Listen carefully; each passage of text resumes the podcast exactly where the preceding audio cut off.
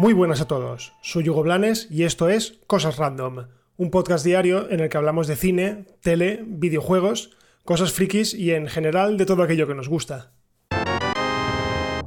Empezamos con la polémica del día, y es una polémica absurda, pero que ha armado un revuelo de aquí te espero. Resulta que Filmin, la plataforma de streaming española, ha anunciado mediante Twitter que incorporará próximamente a su catálogo toda la saga de Torrente. Bueno, ¿y qué ha pasado?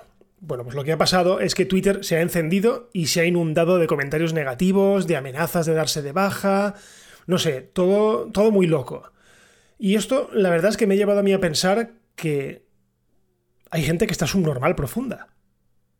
Lo cual no es ninguna novedad, pero sí que es verdad que hay gente que se empeña en que nos...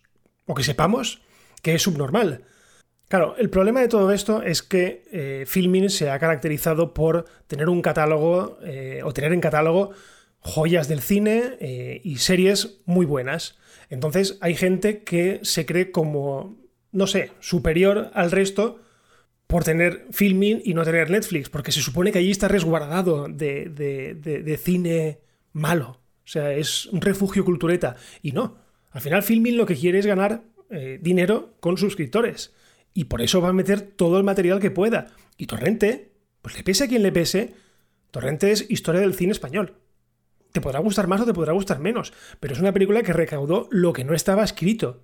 La 1, la 2, la 3 ya menos, y luego creo que hubo cuatro y, eh, cuarta y quinta, y ya recaudaron menos, básicamente porque los gustos, digamos que estaban cambiando.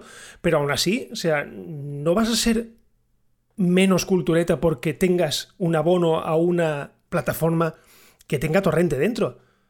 Porque, vamos a ver, eh, Netflix está lleno de mierda y no pasa nada. A mí nadie me obliga a ver las películas de Adam Sandler, ni me obliga a ver las películas españolas, estas que son todas iguales, de King Gutiérrez. No, para nada. O sea, simplemente están ahí para quien las quiera ver. Pero es que no, no, no, no puedo soportar el infantilismo de, esa gente que no, no, eh, no puedes tener esta película, esta plataforma, porque esta plataforma es como de, cine culto. Vamos a ver, que no. que, que, es absurdo. O sea, la película está ahí y nadie te obliga a verla.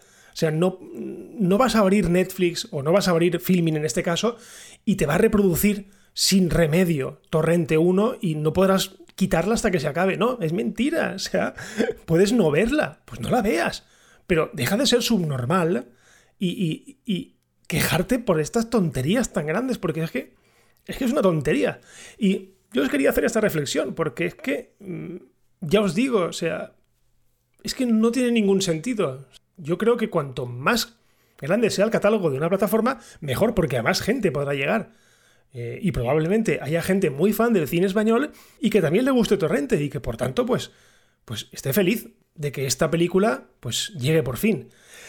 Así que no sé, no, no entiendo mucho a la gente. Eh, a mí me parece muy bien que Filmin apueste también por el cine español porque Torrente es cine español.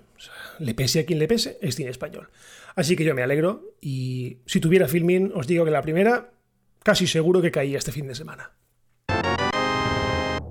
Y seguimos con una noticia relacionada con el productor Frank Marshall. Sí, el mismo del que os hablé ayer y probablemente no sea el último día del que hable, pero es que cada vez que este hombre abre la boca, sube el pan.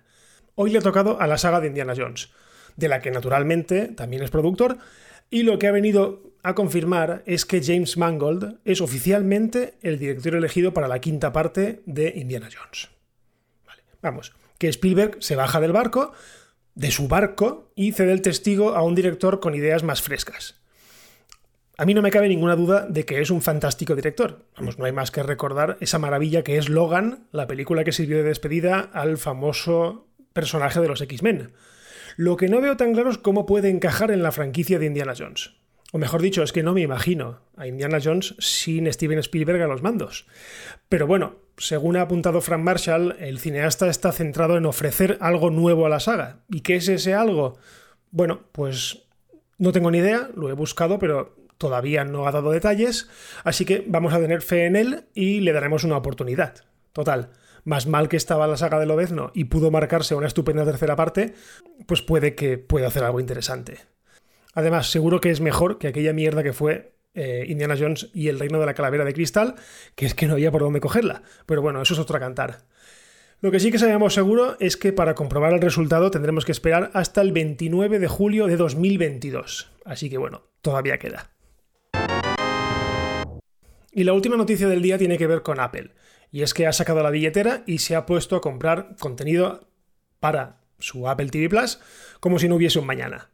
Ante esta situación de inactividad, en el que bueno, todos los rodajes están parados y todos los equipos pues, no están trabajando, Apple ha decidido cambiar un poco su filosofía que se basaba en solamente tener productos originales suyos o producciones originales suyas y ha salido a comprar producciones que no son suyas.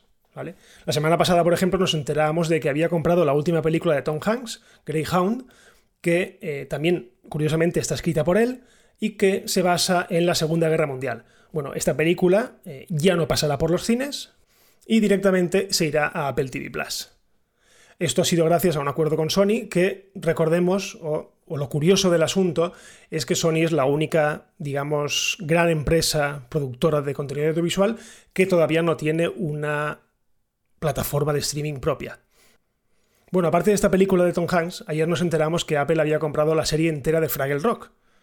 Sí, la original de cuando yo era pequeño eh, y que yo pensaba que era la noticia de la cual os hablé hace algunas semanas. Bueno, pues la serie en teoría llegaba ayer a todos los países en los que Apple TV Plus está presente, pero a la hora en la que estoy grabando esto, que son las 10 y 34 de la noche, bueno, pues todavía no hay rastro de ella, así que imagino que irá desembarcando poco a poco. Por otro lado, el acuerdo de Apple con The Jim Henson Company también incluye una serie original de Fraggle Rock.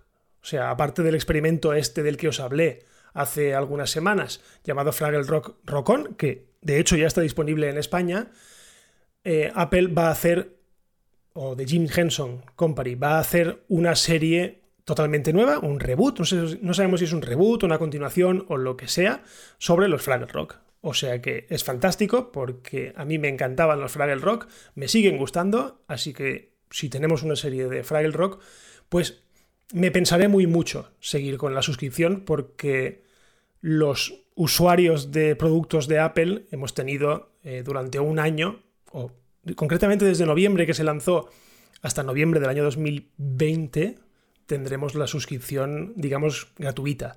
A partir de entonces, pues veremos si esto compensa o no compensa. Bueno, y hasta aquí el episodio de hoy de Cosas Random. Recordad que todos los días a partir de las 7 de la mañana, más o menos, eh, tendréis un nuevo episodio disponible. Y como estamos disponibles en todas las plataformas posibles, eh, si os gusta este podcast, pues ya sabéis, compartidlo, dejad valoraciones y si me queréis leer, estoy en Twitter en arroba Hugo Así que nada, si no pasa nada, nos escuchamos mañana. Adiós.